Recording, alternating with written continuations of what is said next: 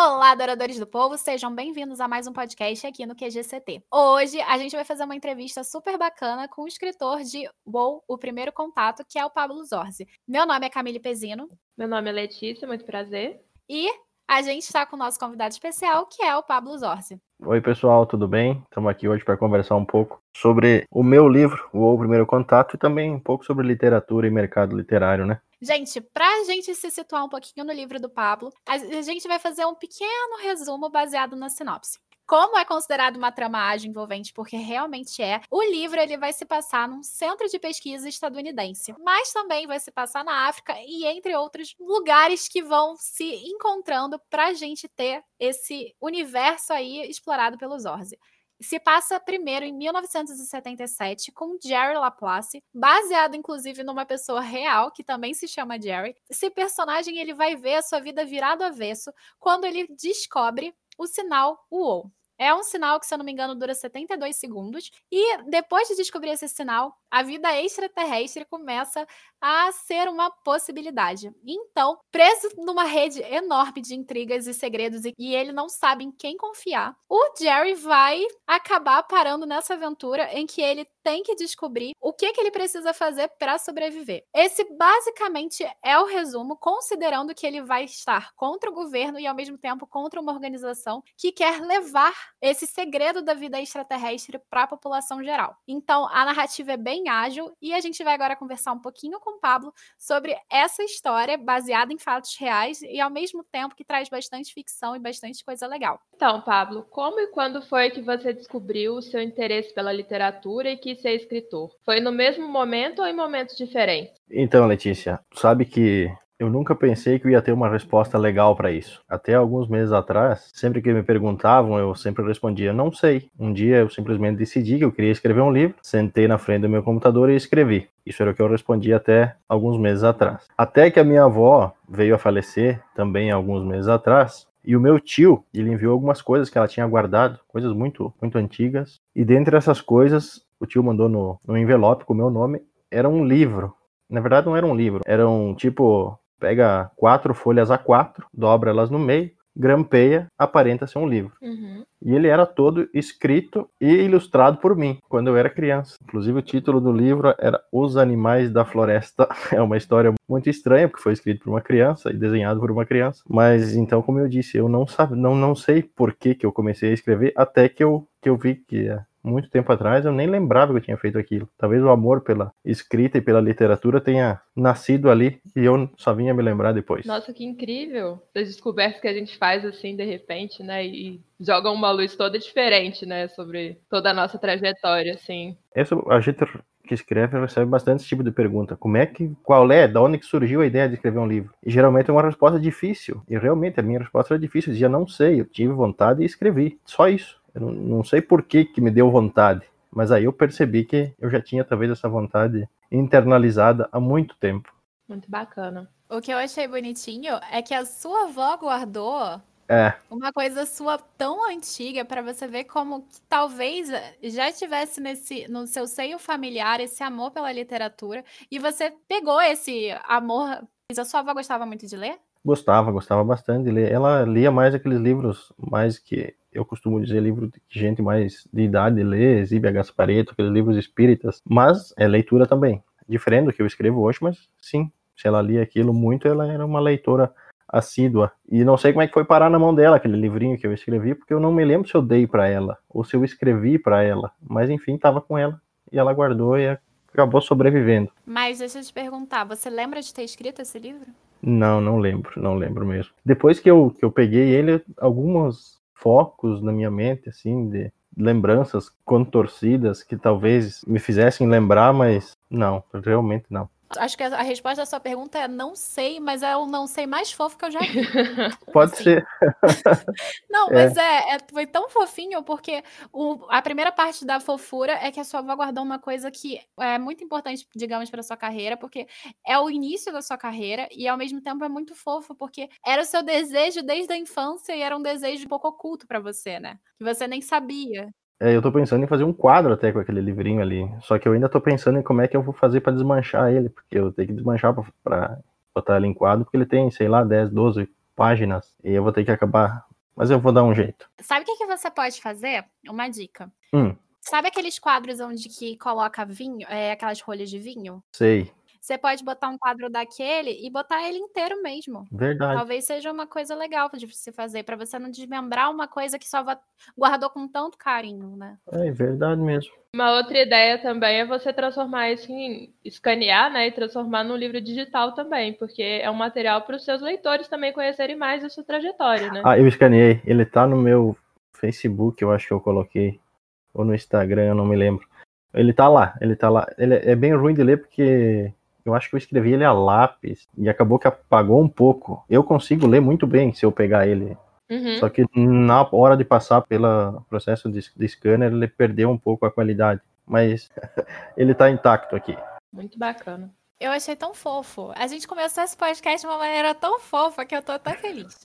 Bom, mas vamos para a próxima pergunta para aproveitar. Dentro da sua obra, você vai trazer fatos históricos, porque o sinal gente, existe. É, realmente o Jerry, não o Laplace, ele descobriu esse sinal. Se eu não me engano, foram 72 segundos, não foram? Foram. Então, pois é. Aí eu queria saber por que, que você optou por trabalhar esse sinal, por qual motivo você preferiu esse acontecimento histórico e por que você preferiu um acontecimento histórico a algo completamente ficcional. Essa é uma parte da história que ela é tipo sinal ou realmente ela não tem uma explicação. Porque eu escrevi alta fantasia antes de 2015. Literalmente alta fantasia. Que vocês estão imaginando Tolkien, Martin, anões, guerreiros, feiticeiros, guerras gigantes. E a minha escrita de fantasia não me ajudou a entrar em editora nenhuma. Eu escrevi um livro e meio de fantasia, um livro bem longo, embora essas fantasias elas tenham me colocado dentro de uma agência literária. E isso, depois de um tempo, veio a fazer toda a diferença. Então, depois já agenciado, eu tive que virar a chave, ou ficar escrevendo fantasia para ninguém ler. E eu acabei virando a chave, troquei de gênero e deu muito certo, porque realmente a fantasia na época ela estava embaixo. Hoje eu acho que ela continua em baixa no mercado editorial. E não adianta você ficar dando soco em faca, né? Se você vê que daquele jeito não vai rolar, você tem que acabar mudando o foco. E eu mudei o foco e funcionou. Uhum. Eu optei a partir de algo real, porque quando eu escrevi esse livro em 2015, eu era um escritor mais inseguro do que eu sou hoje. A gente tem que evoluir, né? Se a gente vê que está evoluindo, é bom. E a partir da história de algo real, eu conseguia ter um pano de fundo mais palpável da minha história. Eu podia me segurar naquela realidade. Eu não precisava inventar todo um livro, porque o universo já estava pronto, o mistério já estava pronto. O sinal WoW é um mistério pronto. Aí eu pensava, bom, eu já tenho um plano de fundo. Agora eu só tenho que criar e resolver intriga dentro da, da história e tudo vai ficar bem. E acabou que tudo ficou bem mesmo, porque o livro acabou sendo publicado. Eu acredito que tenha sido isso o real motivo de eu ter optado pela realidade e não pela completa ficção embora o livro é uma ficção completa, porque nada além do sinal naquela história é verdade, além do nome de alguns personagens e, e a história do sinal. Bacana. Não, eu gostei bastante de ver que você trouxe uma realidade histórica para sua narrativa, porque dá uma veracidade para a tua ficção. De uma uhum. forma que talvez não desse se você simplesmente jogasse uma informação, digamos, irreal, uma informação de não conhecimento público, por exemplo. Então eu achei interessante. Tanto é que eu cheguei a comentar com você sobre a questão do final, que eu falei assim, uhum. assim, para mim, pelo menos na minha particularidade, para mim foi meio que previsível, porque a gente não tem resposta para o sinal. Então, para mim, eu já falei assim: ah, faz sentido esse final. Sim. E eu vi que muita gente ficou surpresa com o final. E isso foi bem bacana, porque mostra a multiplicidade que um texto pode abarcar em relação à receptividade. Mas eu, eu fiquei muito interessada nas suas histórias de fantasia, porque eu amo ficção científica.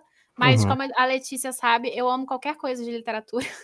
E fantasia é uma, também um dos gêneros que eu sou apaixonada, então fiquei bem curiosa. Ah, quem sabe um dia você leia alguma fantasia minha. Elas são boas histórias, muito boas as histórias, só que elas ainda precisam ser mais lapidadas antes de, de ir para o mercado. E tanto que eu escrevi um livro inteiro e a metade de outro, que seria a continuação, então eu nem tenho a história completa. Mas quem sabe no futuro, nunca diga nunca. Mas você acha que o mercado editorial ele não se interessou na sua fantasia porque por alguma explicação em relação à sua fantasia em si, ou porque o mercado já está saturado de fantasias? Difícil porque as editoras que, que te dão o não, elas não te explicam por que ou não. Eu acredito que uma mistura de ambos, mas realmente o, o mercado de, da, da, fantasia no Brasil ele está em baixa há muitos anos. Ele teve aquele boom ali no, quando chegou, quando o Martin chegou, o boom do Senhor dos Anéis, que é um boom que não vai terminar nunca. E depois começaram a parar de publicar fantasia. Até você pode ver, fantasia nacional em editora grande, há 4, 5, 6, 7 anos atrás a gente via. Hoje está difícil. Então é porque o mercado não está engolindo muito bem a fantasia por enquanto. Mas como o mercado é cíclico, quem sabe daqui dois, três anos ela volte a todo vapor. Eu acho que depende muito da hype de algum livro estrangeiro. Por exemplo, quando teve Ajuda. a hype de Crepúsculo, vários livros de vampiros começaram a ser lançados. Quando teve hum, aquela uhum. vibe de. Acho que Rush Rush, Letícia pode me corrigir se eu estiver errada, que começou a ter vários livros sobre anjos. Então, acho que isso facilita muito a uhum. inserção de histórias no mercado nacional.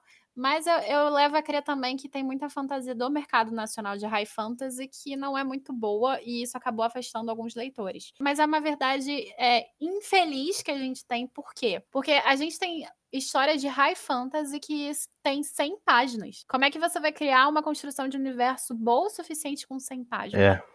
É. Entende? Eu parti de um universo teoricamente pronto, porque eu usei uma mitologia nórdica um pouco remoldada, e ainda assim o livro tem quase 500 páginas. Então, realmente, 100 páginas não dá, né? Não tem, não tem como. Mas está correta, porque muita gente se baseia na modelagem do Tolkien sem saber qual era a proposta original do Tolkien. O Tolkien ele tentou criar um universo de high fantasy para justificar o seu lado linguista, que era as suas estruturas de língua, que ele estava criando línguas e ele usava esse universo para explicar essas línguas. Coisa que o pessoal não faz, né? Então, assim, é, é, é. muito complicado. Falando ainda do seu livro, você lembra de como, quando e onde surgiu a ideia para ele? Muito se manteve ou não? Então, a ideia surgiu quando eu decidi que precisava virar a chave e mudar de gênero. Uhum. Eu literalmente sentei na frente do computador e digitei no Google os maiores mistérios da humanidade. Por quê? Porque eu precisava partir de alguma coisa. Olha. E como eu disse antes, eu era um escritor meio cru e partindo de alguma coisa que já, é, já, já tem a sua história, como é o sinal WoW, facilita, né? Com certeza. Então eu digitei lá os maiores mistérios da humanidade, surgiram alguns na, nas listas lá, super interessante, enfim. Dentre eles estava o sinal WoW. Aí eu escolhi escrever sobre esse sinal porque eu achei interessante ó, a história. Eu sempre gostei de astronomia e quem não gosta de uma boa história de Alien, né? Embora no livro não, não tenha Alien, mas ele é todo baseado na verdade ou não de que existe a vida fora da Terra ou não existe. Para mim é óbvio que existe, mas não há comprovação ainda. Eu ia te perguntar se você acreditava. ah, sem, sendo, eu acho que é, é estranho alguém que não acredite, porque eu também me, acho. Me parece óbvio. Eu que, acho muito que egocentrismo achar que não. Não é. tem, exatamente. É o meu ponto de vista. Porque o pessoal fica assim, não, não existe.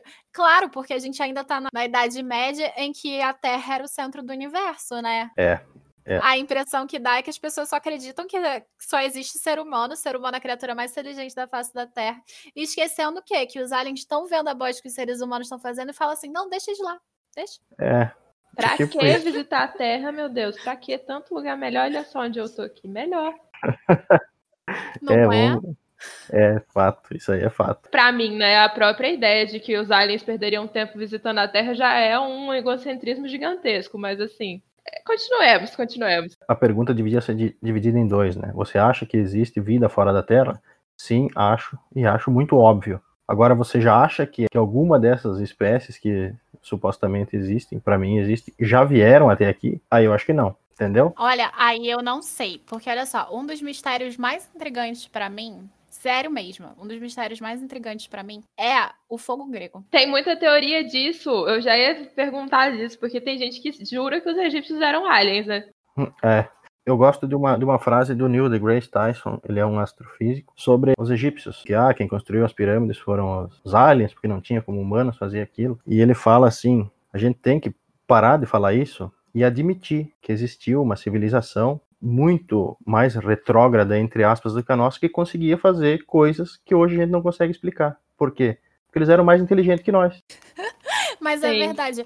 Uma coisa que eu acho, na verdade, é que é um egocentrismo eurocêntrico. Porque, cara, ninguém fica falando que, por exemplo, como é que alguém criou aquelas pinturas do Vaticano? Sim. Como é que alguém criou Uhum. não sei o que, não sei o que outro. Mas só porque é egípcio, o pessoal fica falando que não dava pra fazer pirâmide. É. Não, gente. Tudo bem que aqueles blocos realmente eram muito difíceis de arrastar, etc. Eu, eu conversei muito com um professor meu, porque eu fiz o meu mestrado em Grécia e Egito, né? Uhum. E pra mim o maior mistério tá na Europa. O fogo grego, pra quem não sabe, era um fogo que não apagava nem na água. É. Eu não sei se vocês Não, conhecem. não na- sabia. É, Não, também não não. sei se vocês conhecem Naruto, mas Naruto você tem um golpe do Amaterasu, que é um fogo que não se apaga por sete dias. Isso é baseado no fogo grego. Ele não se apagava. E tá no meio do centro ali do conhecimento eurocêntrico, que é a Grécia. Então, assim, pra mim esse é um dos grandes mistérios. Como é que eles criaram um fogo que não se apagava? Inclusive em Game of Thrones. Sabe por quê, Camila? É porque ele era alimentado pelo ódio É. da guerra. Amo. não, mas ó, em Game of Thrones tem um fogo. Que eu, eu não sei qual o nome que se dá, porque eu não li A Guerra Wildfire. dos Tronos. Fogo vivo. Pois é, que não se apaga. Esse fogo é baseado no fogo grego, entendeu? É. Existiu mesmo um fogo assim. Então, é um mistério na humanidade pra mim que até hoje eu realmente não entendo. Eu não sei se é egocentrismo dizer que os aliens não visitaram. Talvez eles tenham vindo aqui. De uma visto- vez, pra quê de novo? Pois Já é. viu como é que é? Achei a ideia sensacional, porque realmente né, fez uma tour, viu assim, hum, ah, não é muito bom não, vamos embora. Tem como afirmar, mas o universo supostamente ele pende ao infinito. Então por que que uma civilização vai vir aqui? Ah, lá é legal, vamos lá de novo. Tem tanto lugar pra ir, por que que eles vão ficar vindo só aqui? Exatamente. A tour no universo, como tende ao infinito, não dá pra você ficar fazendo uma visita toda vez, tipo assim, ir cinco vezes na Terra e você pode deixar de ir quatro vezes a Plutão. Não dá pra você ficar escolhendo É. assim, concordo, assim. Pro turismo não deve ser muito bom.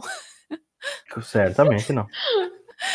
Bom, vamos para a próxima pergunta. Existe alguma inspiração por detrás da sua obra sem ser a questão dos, dos maiores segredos da humanidade? Não, na história não, mas na criação da história o que me inspirou foi tentar ser publicado por uma editora tradicional, uma grande editora.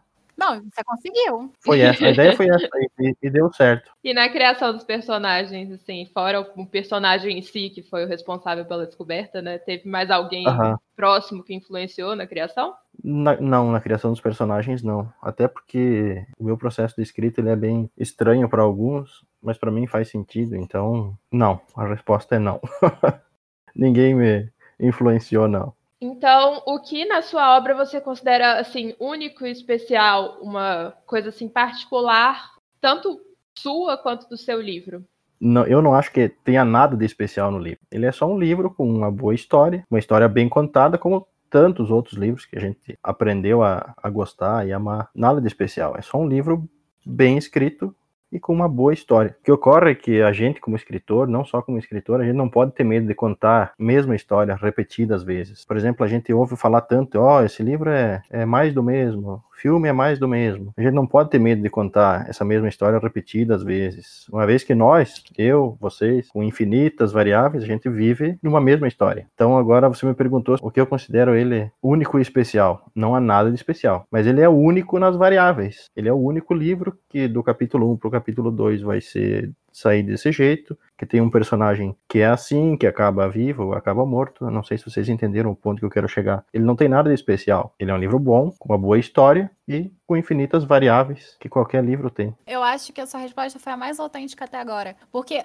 toda história, ela segue um padrão. É que nem a jornada do herói. Toda história vai seguir um padrão relacionado à nossa humanidade. Até porque são humanos falando com humanos. Certo. Só que realmente cada história ela vai ser única porque cada coisa, que cada palavra que a gente coloque ali vai expressar uma singularidade tanto do autor quanto da receptividade do leitor, porque por mais que a história seja única nesse sentido de desenvolvimento narrativo e escrita, como é o que você estava comentando, porque você tem essa singularidade como Uhum. indivíduo, quando eu for ler, vai ser a mesma coisa, porque eu vou ter uma recepção completamente diferente, por exemplo, da recepção que teria a Letícia, que teria a Jennifer, Jaque, etc. Então, cada um vai ter uma recepção diferente. Então, eu gostei bastante dessa resposta. É. Gostei mesmo. É, mas eu acho que é uma resposta sincera, porque, de fato, nenhum livro, claro, há livros que têm coisas especiais nele. Só que a maioria dos livros não tem nada de especial. Eles são só bem escritos e bem contados, da maneira que o autor achou que deveria ser feito e fez e pronto.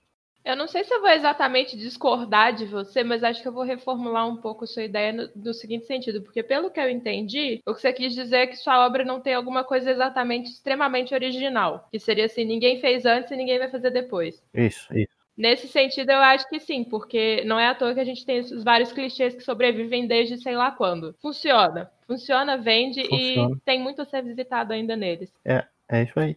Agora, acho que essa questão de especial diz respeito muito mais, e aí eu vou no sentido do que a Camille falou em relação a como cada um vai ler a obra, essa questão de especial diz muito mais respeito à, à recepção do livro, sabe? Aí é uma opinião minha, vocês podem discordar à vontade. Pode ser que essa questão, tanto do único quanto do especial, pode ser que, por exemplo, eu leio o seu livro e aí ele vai ser o livro para mim o resto da vida. E aí eu uhum. comento isso com alguém e a pessoa vira e fala: Poxa, mas assim, eu li, mas já li tantos bons, por exemplo, esse, esse, esse, que também tratam disso, disso, disso, sabe? Sabe? Uhum. Então, eu acho que isso diz muito é, respeito à recepção também. Aí a Camille pode. Concordo. Eu acho que existe sempre a via de mão dupla. Quando a gente trabalha literatura, é sempre uma via de mão dupla. É especial e único. Eu acho que é muito a questão do único pela própria jornada do Pablo, mas pode ser especial pela nossa própria jornada como leitores.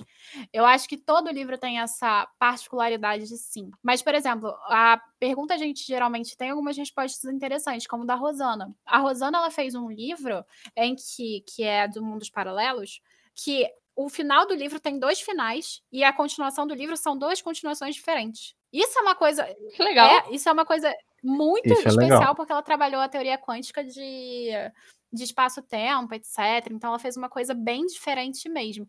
Então, essa pergunta ela pode tanto ser considerada para essa diferença que, do, que a Rosana criou, como pode ser realmente essa diferença, mas essa singularidade que o Pablo está falando da história. Porque o clichê só é clichê porque é bom e porque vende. Entende? Eu concordo plenamente com a uhum. Letícia. Uhum. Mas também é aquilo. Mesmo clichê, ele tem a sua singularidade. Por exemplo, quando a gente tem uma Olsen da vida, a gente pode ter uma Queen tentando imitar a Olsen, mas ela não consegue. Não consegue, tá, gente? Desculpa. Quem compara, eu acho absurdo. Tô deixando aqui minha marca registrada aqui falando de romances de época. Porque você sabe que a gente compartilha a mesma opinião, então. Pois é. Mas assim, por exemplo, é muito interessante ver como os romances de época hoje, porque a gente vive numa época em que existe uma liberdade sexual, inclusive feminina, muito maior. Você vê Orgulho e Preconceito, não tem uma cena de beijo. Mas hoje. Nossa, eu lembro de a Jenny chocada com isso quando você falou, tipo. Eu nunca li um romance sem beijo. Orgulho e Preconceito não tem beijo. A Jennifer chocadíssima por meia hora, olhando pra tela, assim. Como é que eu vou viver agora? Pois é, essa foi uma é. situação é. que a gente viveu, porque a gente tava querendo criar um meme pro Caneta. Aí a gente tava discutindo essa questão dessa noção de romance de época, porque romance de época é uma coisa bem clichê mesmo. A gente pega a estrutura toda do romance de época. romance uhum. de época é basicamente Austin revivida várias vezes. Só que a Austin, ela vivia num período em que ela tava tentando criticar o sistema patriarcal em que a mulher não tinha direito civil. Quando você tem os romances de época contemporâneos, você já tem uma diferença gritante que é, na verdade, um romance que tenta trazer de volta todo um, um, glamour de uma época passada, somado a um homem que seja o ideal feminino. E hoje, pela liberdade sexual, a gente tem cena de sexo, a gente tem cena de beijo, a gente tem cena de aquilo e disso. A Austin não tinha esse objetivo quando ela queria Orgulho e Preconceito. Então a Jennifer realmente ficou chocada porque ela não lembrava que não tinha. Porque a carga que a gente tem de histórias de romance hoje, de época, é muito diferente. Então, para a gente retomar e voltar para a ficção científica, a ficção científica também tem isso. Você tem uma diferença da ficção que criada em Frankenstein, da ficção criada em Máquina do Tempo, em que não precisava explicar como funcionavam as coisas, e hoje que a gente vive numa era em que a gente tem muita informação, a ficção científica demanda mais explicações, mais buscas da explicação. Claro que não precisa responder, mas assim, trazer novas ciências, etc e tal. Então você tem uma alteração, mas não do clichê mas da forma que o clichê vai sendo contado e de como esse clichê vai sendo uhum. recepcionado. Que acontece com a Austin, que a Jennifer nem lembrava, por exemplo, que, tinha que não tinha beijo. Porque hoje a gente está acostumado que tenha beijo. Até mais que beijo, né? Infelizmente. É, algumas autoras aí exageram, né? Mas tudo bem. É vida, cada um prefere o que quer. Quem sou eu para falar alguma coisa? E, da mesma forma, a ficção científica faz isso. Antes, a ficção científica ela se tratava de uma forma diferente e hoje ela se trata de outra. E todos esses clichês, de, independente do gênero, eles vão trabalhando a sua singularidade a partir do escritor e do leitor. Então, acho isso muito bacana. Concordo. Por isso que eu gostei muito dessa resposta mesmo, porque realmente eu achei que foi a mais honesta entre todas as respostas que a gente teve. Sim. Claro que a Rosana Não, merecia. A Rosana realmente, ela fez dois finais fe... ela... Quando ela me contou, eu fiquei assim, Rosana, deve ter dado muito trabalho. Ela falou para mim: não, não deu não. Na verdade, como eu queria criar dois finais, eu já tinha duas propostas completamente diferentes para minha personagem. Foi tranquilo. Eu falei assim: então tá, você tá dizendo, eu que fui aqui na ignorância achando que era difícil, mas beleza. E engraçado que volta nessa questão que a gente falou, porque se for parar para pensar, não é exatamente original, porque a gente encontra isso. Sim. Em outras situações, mas o jeito como ela fez com a personagem que ela fez torna aquilo singular, sim. Exatamente. É, de fato. Agora, para continuar, você tem uma história que alcança um público além da ficção científica, que são as pessoas que são apaixonadas por romances policiais, porque você tem uma escrita ágil, rápida, que dá aquela sensação de fluidez mesmo da narrativa, em que cada capítulo você precisa ler o próximo. Por que você optou para trabalhar esses diferentes públicos? Porque você não encontra isso muito em ficção científica antiga. Eu não optei. Por quê? Porque na minha cabeça, o livro WoW nunca foi e nunca será uma ficção científica. O WoW é um thriller policial que usa um sinal do espaço como plano de fundo. Para mim, o livro não deveria ser um sci-fi que acabou agregando leitor de thriller, entendeu? Ele devia ser o oposto. Ele devia ser um thriller que atraiu leitores de ficção científica. Porém, por razões que não cabem a mim uh, decidir ou entender, ele acabou sendo tratado até pela editora, como por boa parte de quem leu, como uma ficção científica. E a capa do livro ajuda muito a criar essa ideia de que ele é uma ficção científica. Embora eu, a minha humilde opinião de, de quem foi que escreveu ele, eu continuo achando que ele não é uma ficção científica. Aí eu pergunto para vocês, que a Camille que, que leu, você acha que ele é um thriller ou uma ficção científica? Ou uma mistura dos dois? E se você tivesse que escolher, ou ele é um thriller, ou ele é uma ficção científica, o que, que você escolheria? É a primeira vez que me fazem uma pergunta num podcast. Meu Deus. É. Bom, na verdade eu acharia que era uma mescla. Muita gente, ela gosta de configurar as histórias numa caixinha, sabe? Uhum. Eu segui essa pergunta nesse parâmetro porque eu segui o parâmetro editorial que a proposta da Verus fez. Eu consideraria os dois.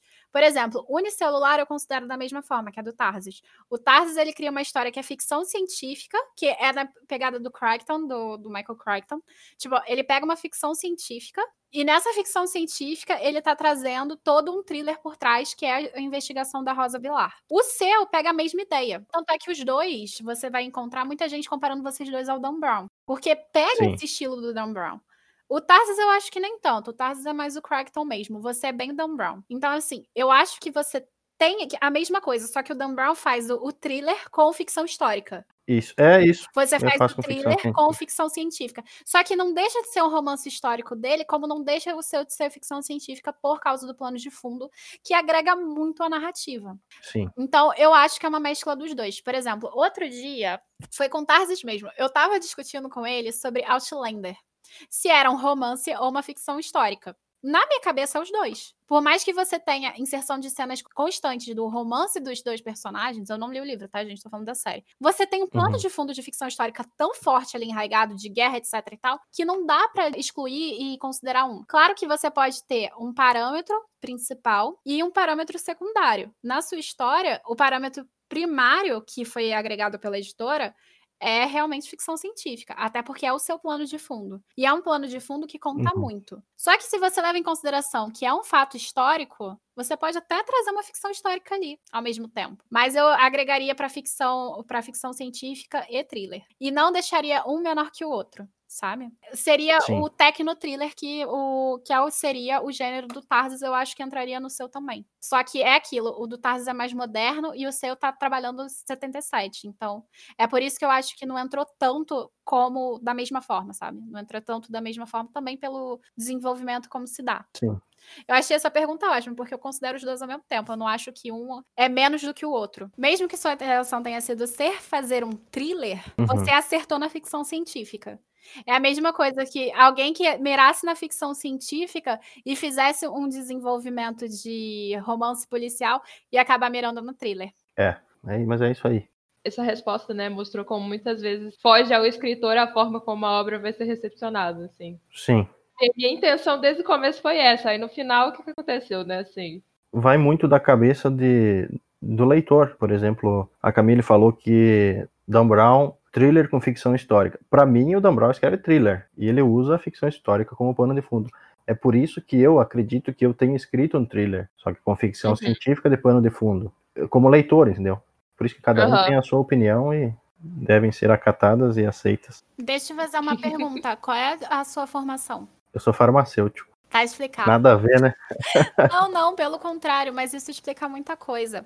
Porque quando a gente, a gente mexe numa narrativa, ela tem uma estrutura fixa. Uhum, uhum. A, a, mescla, ela tá muito na, em como a opinião vai se desenvolver. Claro que existe a questão da estrutura que pode tender para um lado, pode tender para o outro. Mas o teu uhum. livro, ele é vendido como ficção científica porque Sim. o seu plano de fundo, ele é muito primordial para o desenvolvimento. É mais que, por exemplo, você pega o código da Vinci e o passado, porque não é o passado do negócio de Jesus Cristo, etc e tal, que move a narrativa, é a morte de um cara no, no tempo presente, e não um sinal alienígena. Por isso que o Dan Brown uhum. entra como thriller e você entra como ficção científica.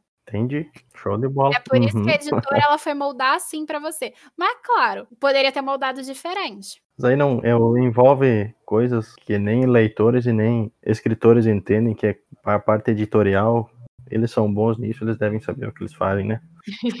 Sim, por isso que eles estão sendo pagos, né? É, é isso aí. Mas isso, isso é muito questão de estrutura que a gente estuda na faculdade. Eu e a Letícia, a gente é de letras. Então, assim, a gente entende a estrutura de uma forma diferente do que uma pessoa que é leiga da área, no sentido de que não se formou nisso, não estudou os teóricos que a gente estudou, vai entender a narrativa.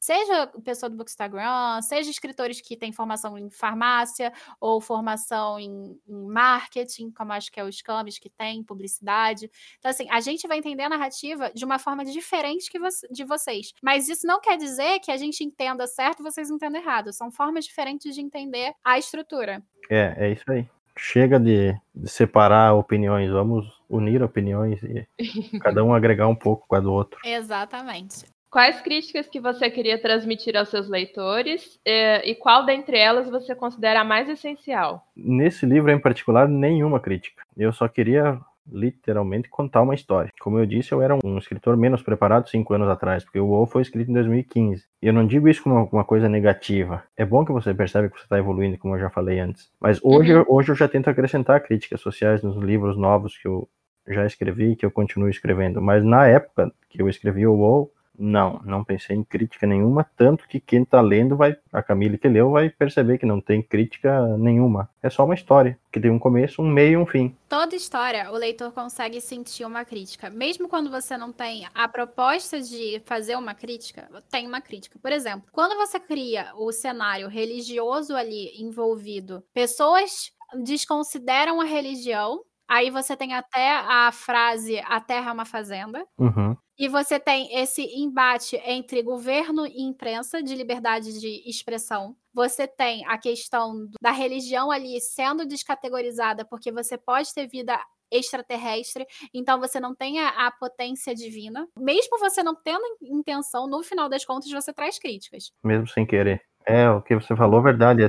É tudo crítica. E é tudo internalizado que acabou saindo. Não foi proposital, não. Não, mas é porque a sua história ela vai num desenvolvimento bom que acaba relacionado a isso. A gente consegue encontrar realmente essa, esse embate sobre a questão da liberdade de conhecimento do público. Você tem essa questão do, da religiosidade do público, do, das pessoas. Então, assim, você está trabalhando temas ali que são muito sérios sociais e são críticas somente sociais, mesmo que inconscientes suas. Porque a gente é provido por aquilo que o meio está transmitindo pra gente. Então, mesmo quando a gente não está querendo fazer crítica social, e nem tô com essa intenção, por exemplo, eu tô lá falando, tô debatendo feminismo.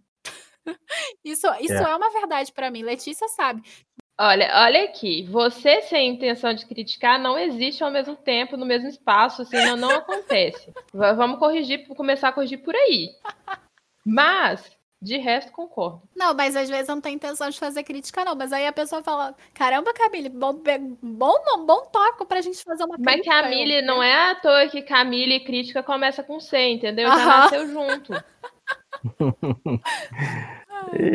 Não, mas é, é, aí acaba tendo isso mesmo. Tipo, a gente critica às vezes sem querer. Por mais que a Letícia esteja zoando, mas às vezes eu faço umas críticas sem querer mesmo, assim. Socialmente, não, eu só pensei isso, mas acaba, acaba só no como é crítica. Mas é que a natureza humana tende a não, a, a não aceitar bem críticas, e a gente, como autor, eu acho que eu aceito muito bem críticas, mas eu preciso, não, não posso ser hipócrita, que às vezes tu fica com aquele burbulinho assim no estômago e porra, não, será que tá tão ruim assim? Ou será que eu escrevi isso? A pessoa achou tão ruim assim mesmo? Mas é, é normal. É, mas a verdade também é que a gente só cresce com a crítica, não é, não é com elogio. Elogio a gente vai achar que tá fazendo tudo certo sempre. Quando alguém aponta alguma coisa para melhorar é que a gente evolui, né? Exato. Então, é, assim, ace... acho que aceitar a crítica é parte de ser escritor. Se você não consegue fazer as duas coisas, você não, não dá para ser escritor. Porque senão vai, você vai estacionar. Então é muito bom que você, assim, apesar de se sentir desconfortável, tá? Aceite e considere mesmo. Isso é essencial. Parabéns. É porque, na verdade, há uma grande diferença entre você se sentir desconfortável e ficar quieto e você se sentir desconfortável e ir lá e rebater a crítica como alguns autores. Não, não digo nem isso. É possível você às vezes questionar, você pode discordar da crítica, mas assim, não é discordar e simplesmente deletar da sua cabeça, sabe? São coisas diferentes. Sim, mas eu digo no sentido de realmente rebater a crítica. Avaliação de Scooby, avaliação de Amazon. Aí você vai lá e. tem autor que vai lá e desce além. Ninguém avaliou. Eu acho que existem alguns pontos aí quando a gente pensa em crítica. O primeiro, que embate que a gente tem é crítica construtiva, crítica destrutiva. Tem gente que só fala, seu livro é horrível. É. Ah. Parabéns! Parabéns, poxa, nossa, bacana. Ó, oh, show. Então você tem que saber primeiro dosar a crítica que você faz, se ela é construtiva ou destrutiva. A segunda é a percepção do autor em relação à crítica. O autor tem que ser mente aberta. Foi o que a Letícia falou. Se você não sabe receber crítica, não adianta você querer nem publicar. É que nem publicar no Facebook, eu sou a favor de fulano e não querer que alguém fale, oh, nossa, parabéns, ou nossa, que lixo. Você publicou porque você quis. É, de fato. E eu concordo também com a Letícia numa coisa: crítica é a melhor coisa do mundo. Isso foi uma coisa que eu vi num grupo de Facebook. Você deve saber que grupo que é. Hum. Outro dia tinha uma discussão justamente sobre isso. E alguém comentou uma coisa que até então eu fazia muito essa divisão de crítica destrutiva e crítica construtiva, mas a pessoa parou e disse assim: ah, mas mesmo que a crítica seja 100% destrutiva, vale a pena avaliar se ela não tem um fundo de razão.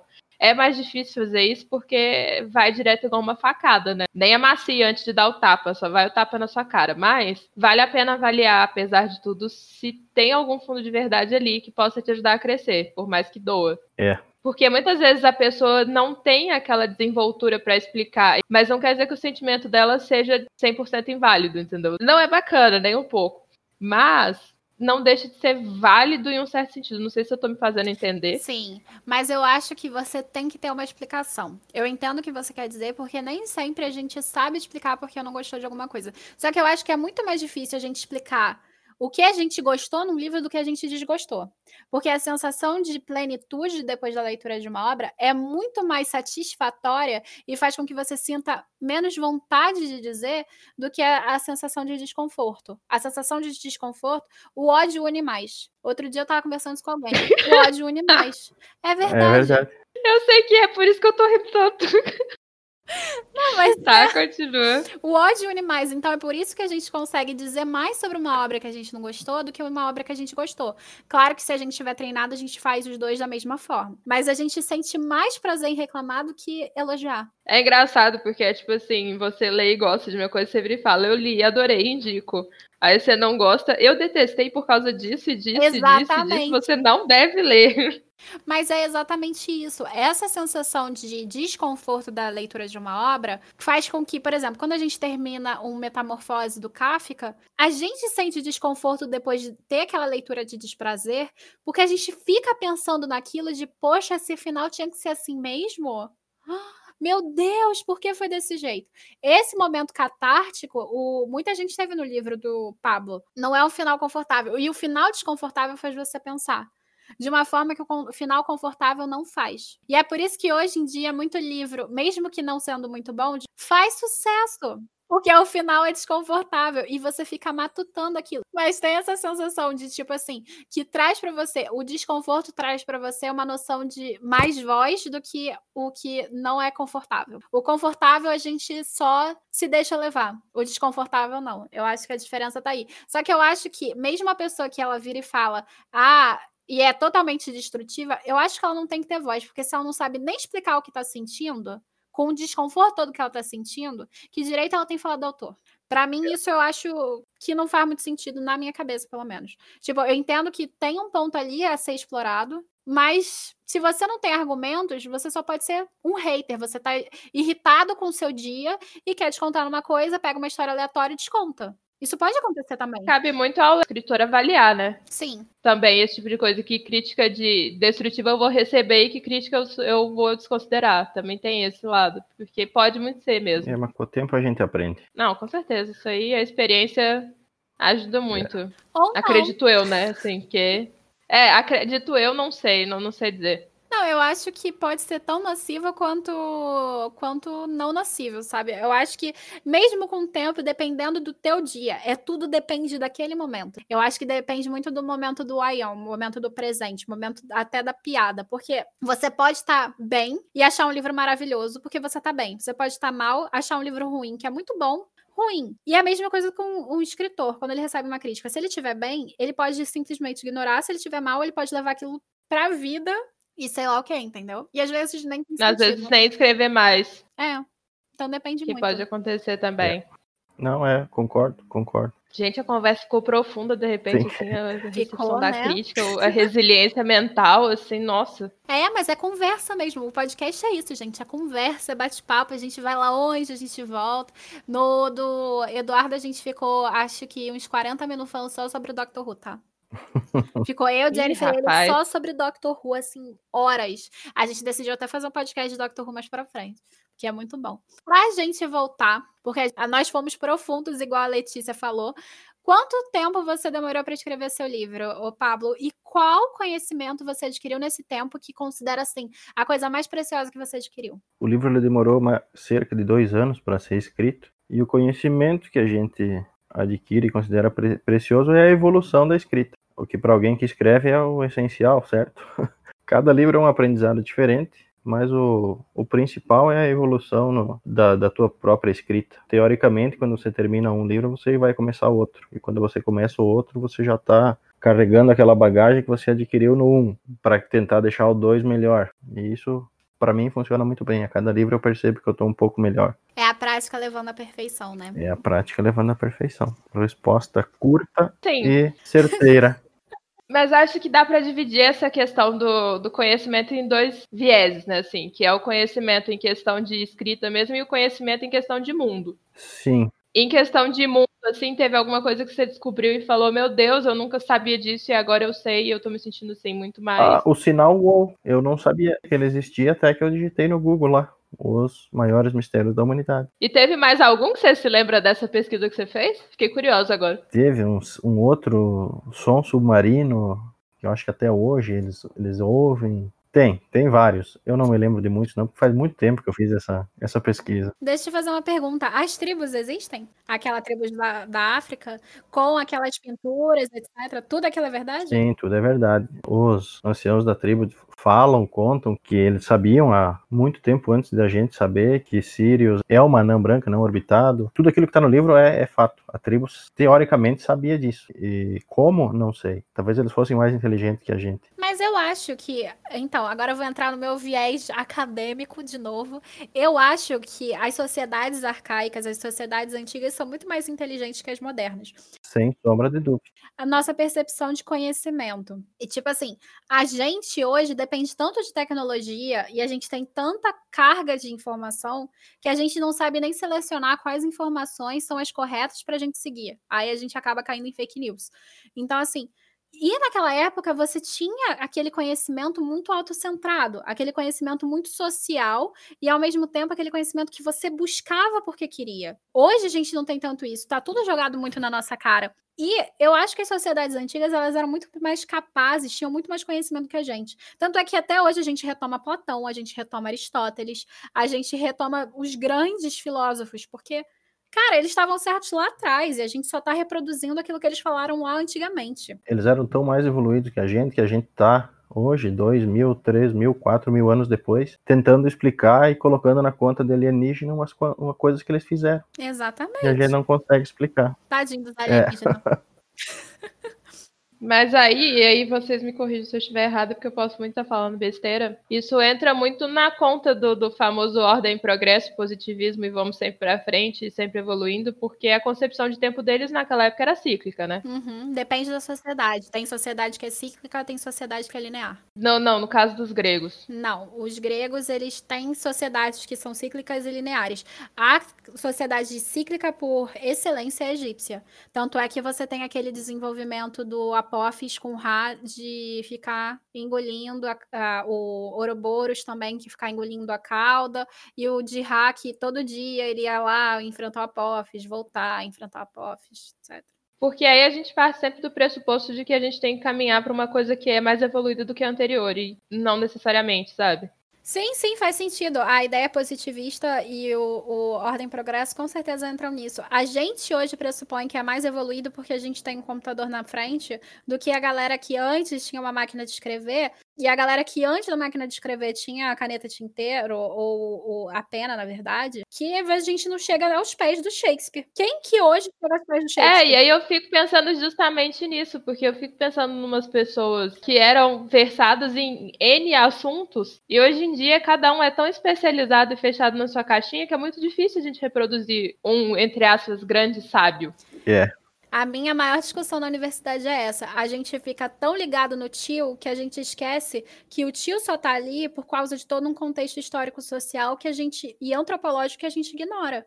Os grandes sábios eles só eram feitos porque eles estudavam tudo. Só que hoje a resposta para isso é é porque eles não tinham muito conhecimento. Então era mais fácil você ser sábio em tudo. Eu falo, não, não é isso não. Mas é uma saída fácil, né? Você dizer que é por causa do, do conhecimento acumulado. Mas é essa desculpa que todo mundo usa, que é o conhecimento acumulado que faz com que antes fosse muito fácil você ser especialista em tudo porque estava faltando conhecimento. Só que eu acho que não é isso não. Eu acho que a gente são poucas as descobertas científicas hoje que valem realmente a pena, pelo menos na minha concepção. Mas outra coisa que eu me pergunto também é porque a gente despreza muito o processo da descoberta. Sim. Porque se tudo já foi descoberto, é só a gente aprender o que já foi descoberto, não tem que descobrir. E eu vejo isso acontecer muito com. Aí eu já vou entrar na minha área, que é mais minha área mesmo que a educação. Eu vejo isso acontecer na escola. Na escola, as crianças elas não são estimuladas a criar e a descobrir, elas são estimuladas a é. decorar é. o que já foi descoberto. Mas esse é o problema. Você não cria esse gosto por descobrir uma coisa nova e se perguntar. As crianças elas não são ensinadas a fazer perguntas, elas são ensinadas a decorar a resposta. Então, assim, você não cria sábios que não perguntam já que é a dúvida que move o conhecimento, move as descobertas, e move etc, etc, etc.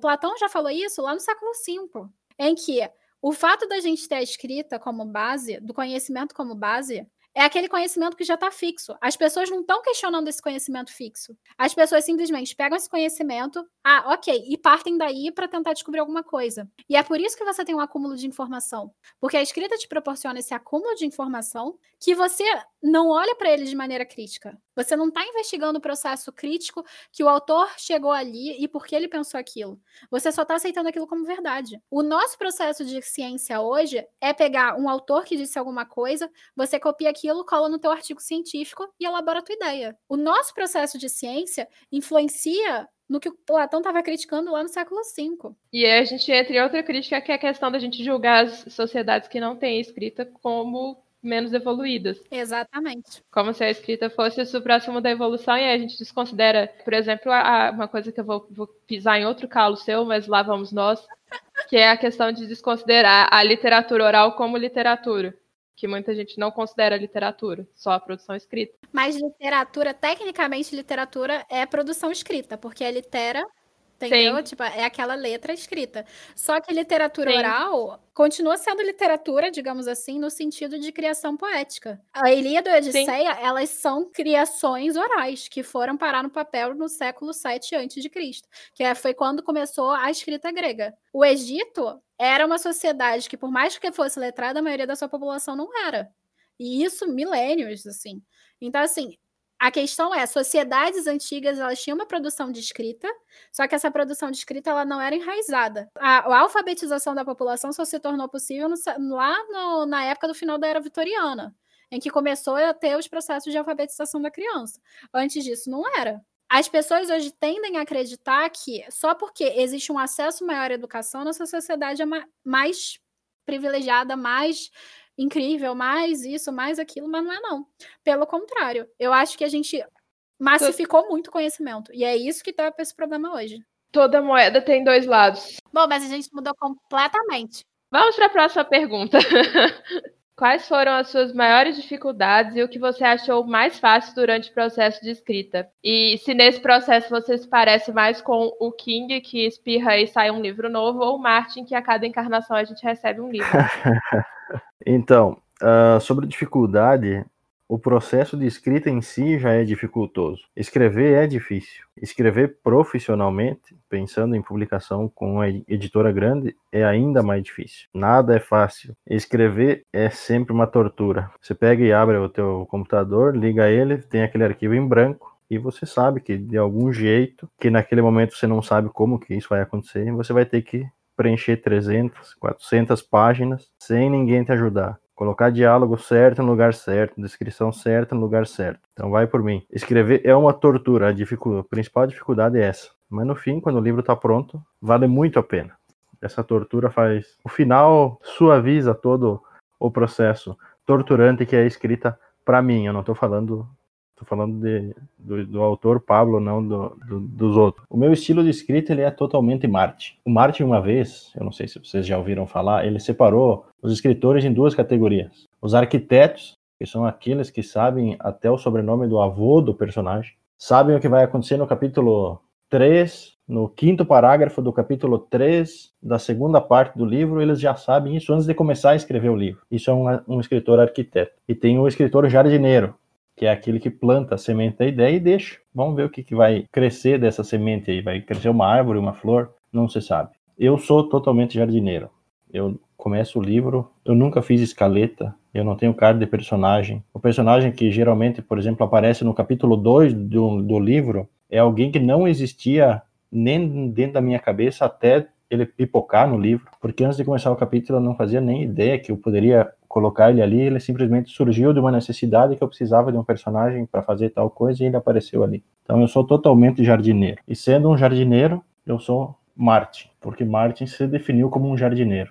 É, eu brinquei essa coisa do Martin, mas eu respeito muito o tanto que ele se dedica a cada publicação pelo pouco que eu sei, porque eu não sou leitora e não assisti a série. Mas eu sempre ouço falar que ele é muito dedicado, ele faz questão de que cada parte esteja extremamente, enfim, o jardineiro no sentido não só de não saber exatamente o que vai florescer, mas também de cuidar muito bem é, de cada de flor fato. que aparece. Então ele faz questão de que esteja exatamente do jeito que ele acha que tem que estar. Então, assim, se isso demandar que ele passe, não sei, seis meses em uma página ele vai fazer isso. É o, é o, pouco que eu sei. Mas eu acho, acho essa dedicação realmente incrível. Assim como eu acho também a, a, produtividade do King, assim, insuperável, até porque ele entrega em qualidade, não só em quantidade. Então, assim, King são dois é escritores é que eu admiro muito.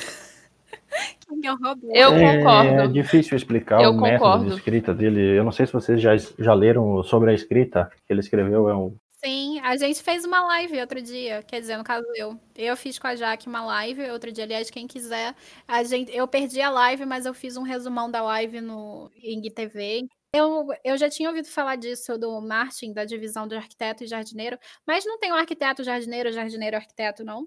Existem variáveis dentro da, de tu arquitetar a obra ou tu simplesmente plantar a semente e deixar ela crescer. Claro, tem variável. Mas eu, de fato, sou totalmente jardineiro. Eu não sei nada. Um dia, se eu gravar um diário de escrita, eu estou para fazer isso há muito tempo, eu nunca faço as pessoas pedem, mas como é que tu consegue, cara? Tu não sabe nem o nome do, do, do, teu personagem. Às vezes eu não sei nem o nome do personagem. O novo livro que eu tô escrevendo, o prólogo do livro, ele tem seis páginas, conta sobre uma mulher numa situação determinada. Eu não, eu, eu não sei o nome da, daquela mulher. Eu já escrevi o prólogo, o capítulo 1, e eu não sei quem que é aquela mulher ainda. Bom, você vai descobrir junto com o leitor. é, tipo isso. Mas eu, eu gostei muito do que você estava comentando sobre a questão do sobrescrita. Volta a comentar sobre isso. Não, porque lá tu, tu, você disse que ele não é humano. uh, pela quantidade de coisa que ele produz em tão pouco tempo. E lá no Sobre a Escrita ele tentou explicar isso, só que o que eu quis dizer é que ele não conseguiu explicar de jeito nenhum, porque eu acho que é uma coisa tão única dele que fica difícil. Ah, bloqueio do escritor é para quem não tem conta para pagar no fim do mês. Ele falou isso, Stephen King. Por, tá bom. não é verdade. Às vezes tu, tu tem umas, uns bloqueios que as coisas não vai para frente. Parece que ele não sofre desse mal. E isso, de fato, ajuda muito na produção, porque às vezes tu sofre uns bloqueios aí que tu fica um mês, dois meses sem escrever uma linha. Eu acho irônico porque no livro novo dele, a Camila vai saber de que conta eu tô falando. Uhum. No, no, conto, acho que chama Rato, né? Conta, você estava falando dessa questão de, de ser um processo penoso a escrita, de olhar para a tela em branco e pensar, meu Deus, eu preciso preencher isso, como é que isso vai acontecer? E no conto isso acontece justamente com o protagonista. Ele é um escritor, ele é professor de uma universidade, se não me engano, e escritor. E ele tem um problema que chega a um certo ponto da escrita que ele não consegue continuar. Ele começa a ter bloqueios extremos a ponto de ter, e aí eu não sei se é spoiler, espero que não, mas de ter incendiado a casa dele em um acesso desses de estresse de por conta de não conseguir escrever. E foi assim que ele parou de escrever da primeira vez. O conto é ele tentando escrever novamente. O que acontecia com ele é que ele chegava a um certo ponto do processo de escrita em que as palavras começavam a se embaralhar e ele não sabia qual ele devia escolher. Então não era exatamente falta de palavras, era um excesso de palavras. E eu achei isso muito interessante porque eu sempre tinha visto o bloqueio como uma falta de palavras, mas na verdade muitas vezes é mesmo excesso de palavras. Você tem tantas possibilidades que você não sabe qual delas, por qual delas optar, sabe? Eu achei isso muito bacana, principalmente vindo do King, que é uma pessoa com uma produção imensa e que tem essa questão do, do bloqueio que eu me lembro. Eu li o, o início do, sobre a escrita e eu lembro dele falar exatamente isso. Que ele produzia muito pela fome que ele poderia passar com a esposa e tal. Realmente a, a demora de escrever. Às vezes eu fico sete, oito, nove dias para escrever uma página. Mas quando eu termino, eu sei que ela tá do jeito que eu queria que ela estivesse. E o Martin faz isso. E o King não faz isso. O King, no livro sobre a escrita, ele deixa muito claro. Ele literalmente vomita no papel. Eu, inclusive, foi essa expressão que, ela, que ele usou na, no, no, livro. Ele vomita no papel tudo que tem para ser escrito e depois ele volta, quando chegou no fim, ele volta e reescreve tudo de novo. E ainda assim ele consegue produzir bastante. Por isso que ele é sobre-humano, sim. O que me impressiona no King é a quantidade de conhecimento porque, assim, não são histórias vazias, são histórias com algum conteúdo. E, assim, de, de áreas diversas. Nesse sentido, o que me impressiona bastante é isso, mas acho que tem muito a ver com o fato dele ter sido jornalista. Não sei se ainda é, mas acho que não. Mas ele ter sido jornalista por algum tempo, o que faz a pessoa acabar tendo que ir para várias áreas, em algum sentido. É. Mas uma coisa que eu queria perguntar, Pablo, é porque com essa, essa questão de você ser jardineiro, já aconteceu de você chegar a um certo ponto da história e perceber que você perdeu a conexão com o início? No sentido de tornou a história incoerente justamente pela, por essa falta de planejamento anterior. De chegar ao ponto de pensar isso, todo livro mais de uma vez. E aí é por isso que tu acaba, por isso que o jardineiro demora muito mais para escrever do que o arquiteto. Porque o arquiteto já sabe o que vai acontecer e por que, que aquilo está acontecendo. Só que eu tenho uma facilidade de resolver esse problemas que surgem durante a escrita com a ajuda do pessoal da minha agência, que eles ajudam muito quando tu, tu acha que tu não vai mais conseguir ir para frente. E de algum modo até agora, em todas essas encruzilhadas que a gente se, chega que parece que tu não tem mais para onde ir, eu acabo achando uma boa saída e a história acaba ficando boa, sem que fique ponta solta, sem que fique estranho. Essa questão de ter um leitor, que a gente chama de leitor beta, uhum. né? Ajuda muito, com certeza, a opinião de alguém que, na hora que parece que não tem mais para onde ir, a gente acha um caminho. No meu caso, o Leitor Beta é uma agência literária, então ainda eles são profissionais, só fazem isso. Então, para mim, fica muito mais fácil. Voltando ao King, eu acho que a produção do King está muito ligada à produção ritual dele. Ele tem um ritual, ele tem um espaço próprio para escrever, ele tem um hábito. Inclusive, em Sobre a Escrita, ele fala sobre a musa dele, que não é uma mulher, mas é um cara que vem com um charuto e fica olhando para a cara dele. Então, assim, eu acho que esse hábito contínuo de escrita, de sentar e escrever duas mil palavras por dia, independente de quanto tempo demore para fazer isso, eu acho que é isso que facilita a produção do King do jeito que é. Não acho que é só o estilo arquiteto, não. Eu acho que é muito essa coisa de eu vou escrever essa quantidade de tempo, eu vou escrever essa quantidade de palavras hoje, e essa é a quantidade de palavras que vai ter hoje. E depois, como ele vai reescrever tudo, então não vai fazer muita diferença se é bom ou não. Só que é fácil tu sentar e escrever duas mil palavras num dia, se tu sabe que quando você escrever e publicar, eles vão te pagar 5 milhões de dólares por aquele livro. É diferente de você sentar e escrever duas mil palavras por dia e se ainda nem saber se o livro vai ser publicado um dia. Então eu acho que essa produtividade ah, isso... dele, o financeiro é essencial também. Mas antes de ele ser tão publicado e acessível assim, ele fazia isso já, se eu não me engano. Mas já acertou no olho da mosca no primeiro livro, não? Que foi a Carrie. Fúria, por exemplo, foi um livro anterior, que foi publicado depois. Foram uns três ou quatro livros que ele escreveu antes de Carrie. Ele só saiu publicando todos eles depois. Porque, e ele mexeu, claro, nos livros e tal, porque ele amadureceu, mas ele já tinha escrito vários livros antes. Na, na primeira publicação dele, ele acertou na mosca e ficou multimilionário. Aí facilita, depois facilita, né? Sim, sim, mas Carrie foi o primeiro que ele conseguiu publicar. Sim. Justiceiros ele, ele escreveu antes, Fúria ele escreveu antes, vários outros livros ele escreveu antes, ele não conseguiu.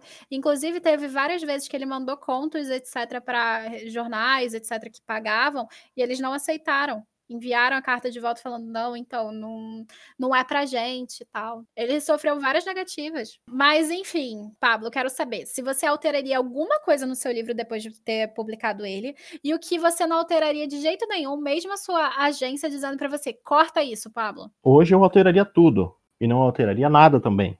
Por quê? Porque o livro, ele, o livro ele é o que ele é, ele, ele foi escrito para ser aquilo. Eu estou escrevendo um livro novo, por exemplo. Se eu ler hoje o capítulo que eu escrevi ontem, eu vou querer mudar. Por isso que eu demoro para escrever, como eu disse, às vezes 7, 8, 9, 10 dias para escrever uma página, porque quando eu termino eu sei que ele tá como deveria estar. Tá. Se hoje eu pego e abro o arquivo e volto, eu vou começar a mudar. Então, se você me der o, o WoW hoje e eu começar a ler e de alguma forma o, que eu rabiscasse saísse corrigido em todos os livros que já foram vendidos, os que estão impressos, não tenha dúvida que ia mexer em metade do livro. Por isso que eu alteraria tudo e não alteraria nada. Porque o livro ele é o que é. Ele foi escrito do jeito que eu achei. Na época eu achei que estava bom. Então, isso, deu.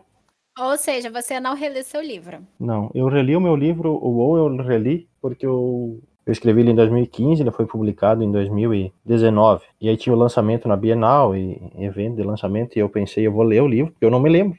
Eu escrevi o livro, mas eu não me lembro mais. Tu lembra de, de história de livro que tu leu quatro anos atrás? Depende. É, com o autor não é tão diferente. Tu, claro, tu lembra o miolo da história, mas alguns detalhes tu não lembra. Então eu tive que reler, reler o UOL para ir lá fazer o evento. Mas eu não tinha lido ele, não, nenhuma vez depois de terminar a escrita. Depende de quantas vezes eu reli o livro. É, eu não leio mais do que uma vez, não.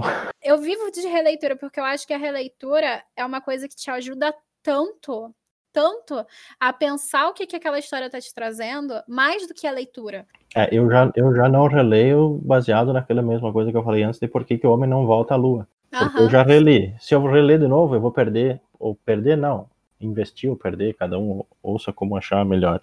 Vou investir mais uma semana lendo, que eu podia estar lendo outra coisa. Porra, eu já li aquilo, vamos ler uma coisa que eu ainda não li. Por isso que eu não releio livros. Mas cada um tem a sua visão de reler um livro é como se você viajasse para a Lua, só que ao invés de você viajar para um lado conhecido da Lua, você viajasse para outro lado conhecido, pro outro lado que você não pisou. É tipo você viajar para, sei lá, Nova York conhecendo a cidade e Nova York você não sabendo nada dela. Sim. São duas experiências diferentes. Então, assim, é uma coisa que eu acho super interessante que a leitura me traz. Então, viajar para o mesmo lugar, você pode entrar numa loja a primeira vez e ignorar a loja do lado. Mas depois você pode trocar as lojas e ver que a experiência vai ser completamente diferente. A você mesmo não vai ser igual. É, é literalmente a mesma coisa que você assistir um filme uma vez e depois ver de novo a quantidade de detalhes que passam, a quantidade de. Até o final que você achou ruim, você acha passar bom porque começa a fazer sentido, porque você começa a ligar as peças que o filme é, ou o livro foi conduzido, depois que tu assiste mais de uma vez faz todo sentido. E assim, eu acho que vale a releitura porque muitas vezes a gente não gosta de um livro por causa da gente, não por causa do livro. É, e a gente tem que ter maturidade para discernir. Sim, depois disso eu acho que aí, aí depende, mas acho que pelo menos uma releitura é válida. Então, Pablo, como é o processo de publicar pela editora Verus? É como qualquer outra editora, na verdade, a Verus é um, é um braço do grupo Record. Então é o maior conglomerado editorial da América Latina, são eles. E não é diferente de tu entrar na Verus, como tu entrar na Record, como tu entrar na Bertrand Brasil, que na verdade é tudo a mesma coisa. Então é como qualquer outra editora, você manda o teu manuscrito e espera. Às vezes a resposta vem, às vezes não vem. Quando vem, a esmagadora maioria das vezes a resposta é não. Por certo, eu consegui contrato com a agência literária, que muda um pouco o esquema o livro já chega mais redondo para a editora. Acho que dá para entender porque a agência faz o, primeiro polimento do livro, ele não chega tão cru. Isso facilita muito na hora de tu publicar. porque a editora já sabe que o livro passou pelo primeiro crivo antes de chegar lá. Não foi o autor escreveu e mandou. E como é que é fazer parte de uma agência literária? Conta sobre esse processo, porque a gente nunca teve ninguém aqui que teve. É um espetáculo. É, não, e outra coisa, eu queria é, rechear um pouco a sua pergunta. Eu queria que você contasse também, porque você mencionou que quando você estava escrevendo Alta Fantasia foi quando você conseguiu o contrato com a Sim. agência, mas você não falou exatamente como é que foi isso. Eu queria que você, além de responder a Camille, contasse também como é que foi que esse primeiro contato aconteceu. Eu terminei de escrever o primeiro livro, como todo bom autor iniciante acha que é o novo Harry Potter, né? E na verdade não era. É, né?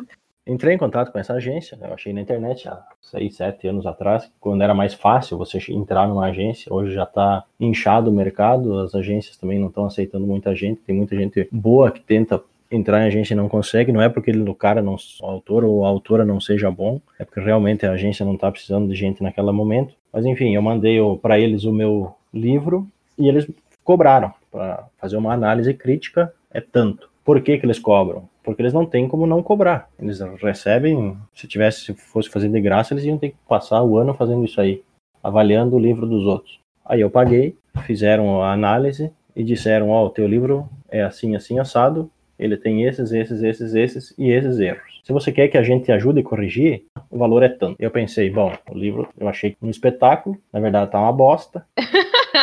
ah, e aí paguei. E aí eles começaram a me ajudar. Ó, você tem que alterar isso, essa esse parágrafo, eles literalmente eles dissecam o teu livro. Essa fala tu tira, essa fala tá forçada, isso aqui tá fora de contexto, faltou uma vírgula aqui, faltou um ponto aqui, aqui faltou uma crase. Paguei, me mandaram, alterei. Aí vem, aí vem aquela o momento tenso. Depois do e-mail respondido do, do serviço feito, eu mandei um e-mail para eles. Qual a chance de vocês me agenciarem? Aí ela me respondeu, a gente na, na época a Guta. Ela disse: "Pois saiba que a gente ia conversar contigo sobre isso. A gente aceita te agenciar Aí a gente assinou um contrato, e é, e é importante frisar que a partir desse contrato assinado, eu não tirei mais um centavo do meu bolso. Tudo que eu escrevo, elas que corrigem, elas que me dão as ideias, nunca precisei pagar mais nada por isso. E fora que por agência, para tu entrar numa editora, a editora ama agência literária, né? Ouso dizer que daqui a alguns anos ninguém mais vai publicar em, em, editora grande sem ser por intermédio de agência. A não ser que tu faça muito sucesso no, na Amazon, no Wattpad, em uma enxurrada de leitores. Mas essa historinha de você mandar o teu manuscrito,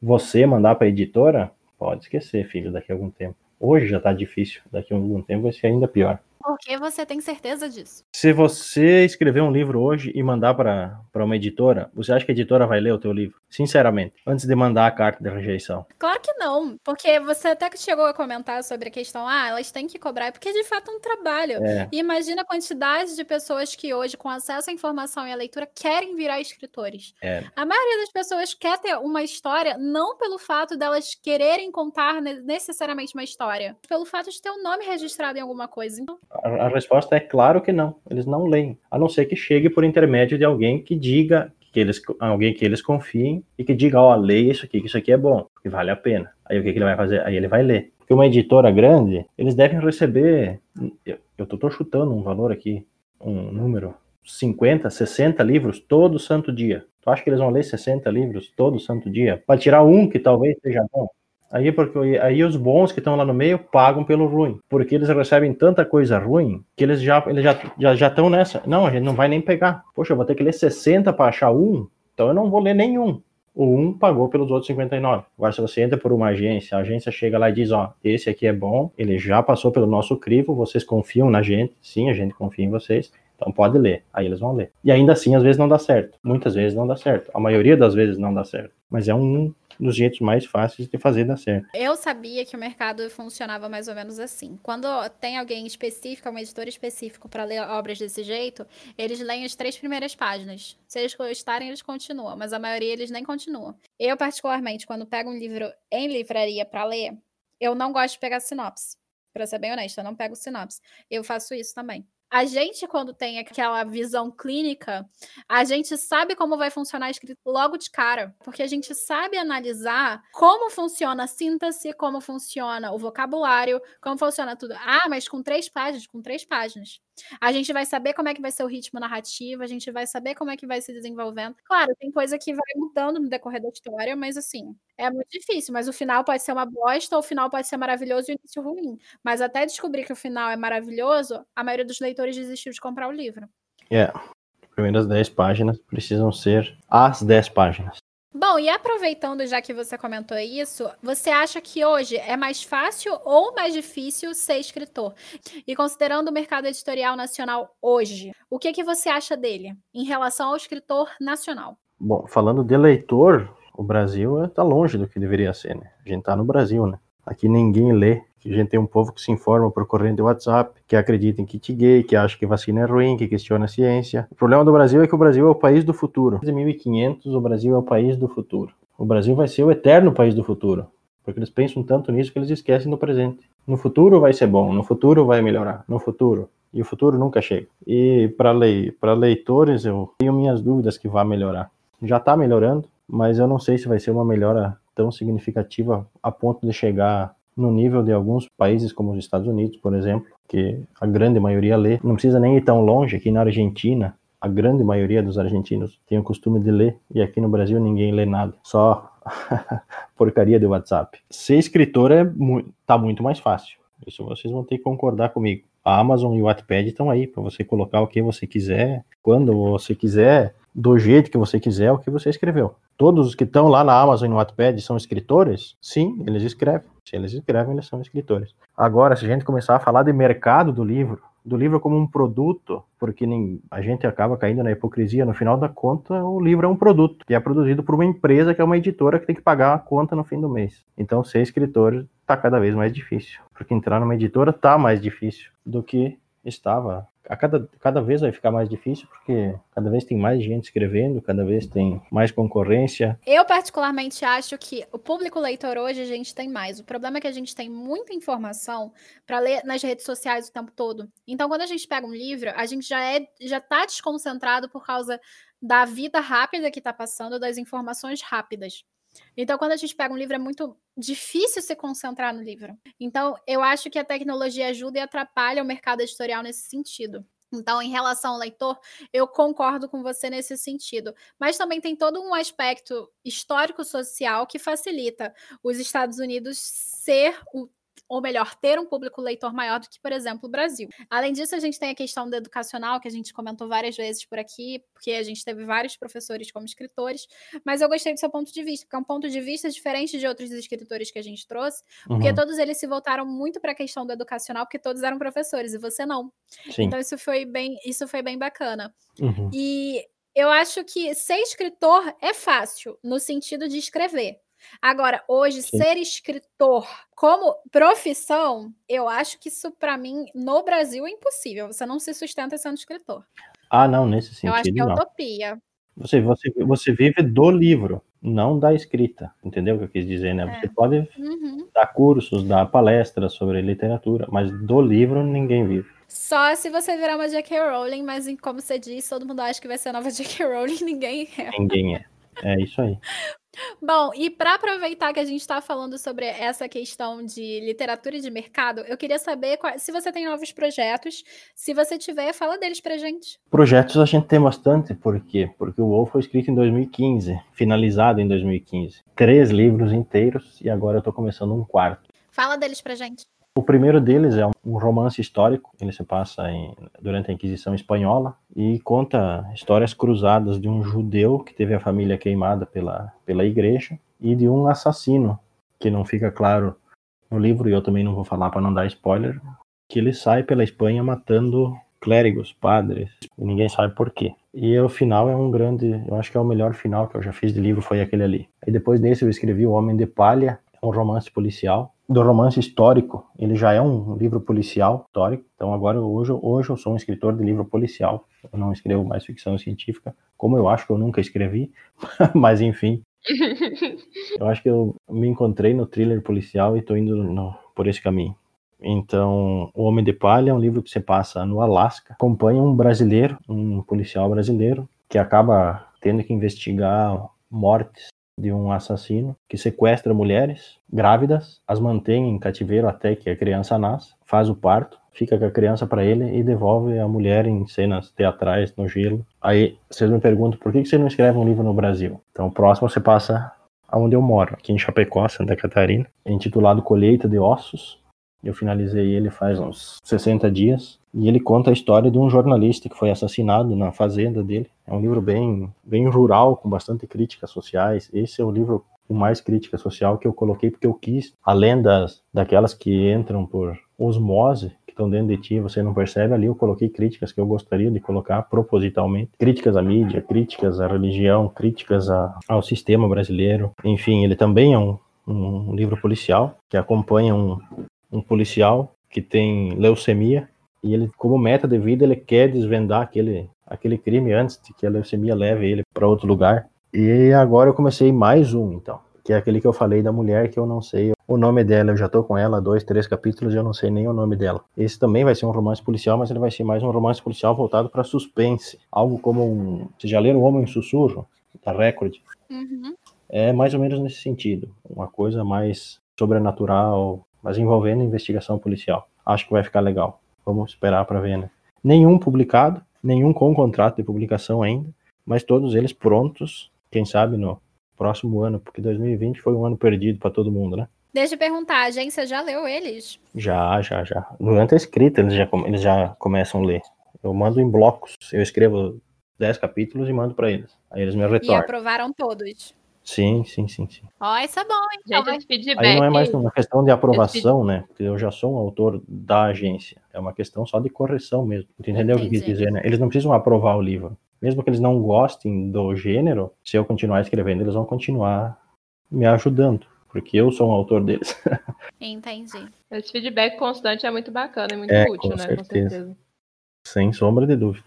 Não sei se eu seria quem sou sem a minha agência. Isso é profundo. Então aqui vai um agradecimento à agência Ah, isso que está ajudando aí. é. Isso é Isso muito aí. fofo. Qual dica você daria para os escritores não publicados, e especificamente aqueles que estão iniciando agora? O primeiro que escrevam, né? Que tem muito escritor que não escreve. Segundo que terminem de escrever um livro antes de se preocupar com publicar. Porque também tem muito autor que está se preocupando em se vai ser publicado e não escreveu nem metade do livro. Que tenham paciência, que precisa ter paciência. Eu escrevi o meu primeiro livro em 2015, que foi o WoW, publicado só em 2019. Eu tive que ter quatro anos de paciência para esperar ele sair. Antes dele eu já tinha escrito as fantasias, então eu já estava esperando há muito mais de quatro anos para ser publicado o meu primeiro livro. Todos eles na gaveta, muito pacientemente. Que se querem escrever profissionalmente, que tenham em mente que o livro é um produto e que a editora é uma empresa, isso é muito importante. No fim da, da linha é dinheiro, o esquema, porque a gente não pode ser hipócrita. O livro é um produto a editora é uma empresa, tem funcionário que tem que receber no fim do mês. Que procure uma agência literária, que sejam críticos consigo mesmos, porque acreditem ou não, você tem que ser o seu maior crítico. Muitas vezes isso não acontece. É aquela velha história de tu escrever e achar que é o novo Harry Potter. Que estuda bastante para saber se o que você escreveu presta ou não presta. Porque, como eu falei, eu achei que o meu primeiro livro era um mitológico, nada parecido, nunca escrito. Ah, Peraí, peraí, peraí. Não foi seu primeiro livro, foi seu segundo. Sua avó tem- tinha o seu primeiro. é verdade. Ah, é que Entendeu? Vamos tá, corrigir isso- isso aí. o segundo.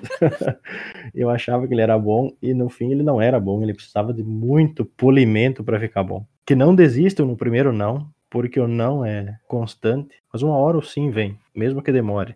E que continue escrevendo apesar de tudo isso, de todos esses empecilhos que eu falei, que continuem escrevendo, porque a prática leva à perfeição. E o que uma editora quer, o que uma agência quer é um livro não perfeito, mas que seja bem escrito. E para ele ser bem escrito, você tem que escrever bastante para chegar ao ponto, em algum momento da tua vida, você saber que o que você escreveu está bem escrito. Muito bacana. Eu adorei, porque você deu várias dicas e não uma só, e todas elas foram dicas super válidas. Eu achei que a primeira dica seria da agência literária, tá? Eu falei assim, bom, como ele elogiou tanto a agência dele, eu acho que essa vai ser a primeira dica, mas eu gostei muito de você ter falado que primeiro é escrever. Mas é é uma dica muito importante, porque realmente a prática é tudo, gente. Eu acho que a prática, tanto de leitura quanto de escrita, é o que faz realmente o escritor. E o mercado editorial, ele precisa de você também como leitor quando você é escritor, porque é onde você pega também muitas informações e assimila muita coisa legal que tem que outros escritores fizeram e que você pode agregar ao, ao seu também. Então, assim, eu adorei suas dicas. Acho que a uhum. Letícia concorda, né? Sim, essa dica de escreva eu também tomei como um tapa, porque eu, eu chamo de escritor de ideias, né? Você é cheio de ideias, e uma delas vai pro papel. Posso dar uma dica extra? Claro. Pode. Uma dica extra. Claro. Eu vejo muito em rede social. E você falou, eu não sei se foi a Camila ou a Leite que falou sobre ter escrito alguma coisa e publicar no face, na, em rede social e todo mundo dizer que é muito bom. A dica é, claro, é válido você pedir para leitores, para você postar, por exemplo, num grupo de leitura no Facebook, pedir para o pessoal ler o teu livro, ler as primeiras páginas. É legal você, todo mundo vai dizer que, ah, nossa, que legal. Mesmo que não é legal, às vezes eu, eu tenho um grupo de, de Facebook que eu criei muito tempo atrás, Leitores Fantásticos, é o nome, ele deve ter uns 50, 60 mil membros, e bastante gente posta lá. Ah, alguém quer dar uma olhadinha nos primeiros capítulos do meu livro? E daí ele posta o PDF lá. Eu, às vezes eu baixo sem, sem eles, as pessoas saberem e, e daí tu olha os comentários. Nossa, que livro magnífico! Meu Deus, como é que você conseguiu fazer isso? E aí a gente pega e lê e vê que é ruim. Então você não, você não pode acreditar muito no que você nesses feedbacks de não profissionais, porque de modo geral a pessoa tá falando lá para te agradar. Difícil tu ouvir alguma crítica porque ninguém gosta de criticar o outro. E eu quando me pedem, eu, eu critico. Alguns me pedem, ó, oh, Pablo, dá uma lida no meu livro ali. Eu digo, eu vou ler se você quiser que eu fale a verdade. Se tu quiser que eu infle teu ego, hum, então vá procurar outro. E de modo geral, claro, com suavidade, não com crítica vazia, como você disse antes, a crítica tem que você tem que apontar o erro e de preferência, se você sabe como corrigir, dizer para a pessoa, oh, você errou aqui, você poderia ir por esse caminho que facilita. Então é isso. Não acreditem muito em em feedbacks vindos de rede social, porque a maioria é furada. Eu entendo que o, o, Pablo falou, porque eu sou assim, eu, eu sento a crítica mesmo, eu falo, olha, se você quiser inflar o ego, não é comigo, porque eu realmente eu vou dizer A, B, C e T da tua história. Não vou mudar, tipo assim, falar, não, então, meu bem, sabe aqui então, você poderia, não sei o quê. Não, eu falo, olha só, isso aqui tá errado. Você pode fazer isso, isso e isso para consertar. Mas vamos ser bem sinceros. Se a pessoa não sabe receber crítica, ela não vai receber a crítica, até a crítica feita com carinho. Isso é verdade. Se ela não sabe aceitar a crítica, não, concordo, aí sim. Porque isso já aconteceu, eu sei que acontece, sim. Então, já vi acontecer. Então, tem esses dois lados também. Agora, tem realmente gente que recebe crítica e se chateia. Isso pode acontecer também. Mas claro. aí, aí é que eu falei, é, é difícil tu receber uma crítica e não se chatear. Por exemplo, a Camila é uma exceção. Só que você tem que saber se chatear, né? Se as pessoas fossem mais masoquistas, isso não acontecia. É, de fato, não acontecia. Não, mas aí o problema é o contrário, né? Porque aí se você é masoquista e para de receber crítica, você para de escrever, e aí? Aí manda o livro para mim. Bom, gente, esse foi o nosso podcast com Pablo Zorzi, escritor de O Primeiro Contato, e em breve, quem sabe, de outras obras literárias que vão estar por aqui. Tchau, gente. Obrigado por me receberem nesse podcast pela primeira vez. E vamos ter mais Letícia ano que vem, com certeza, né? Já está confirmado. Sim.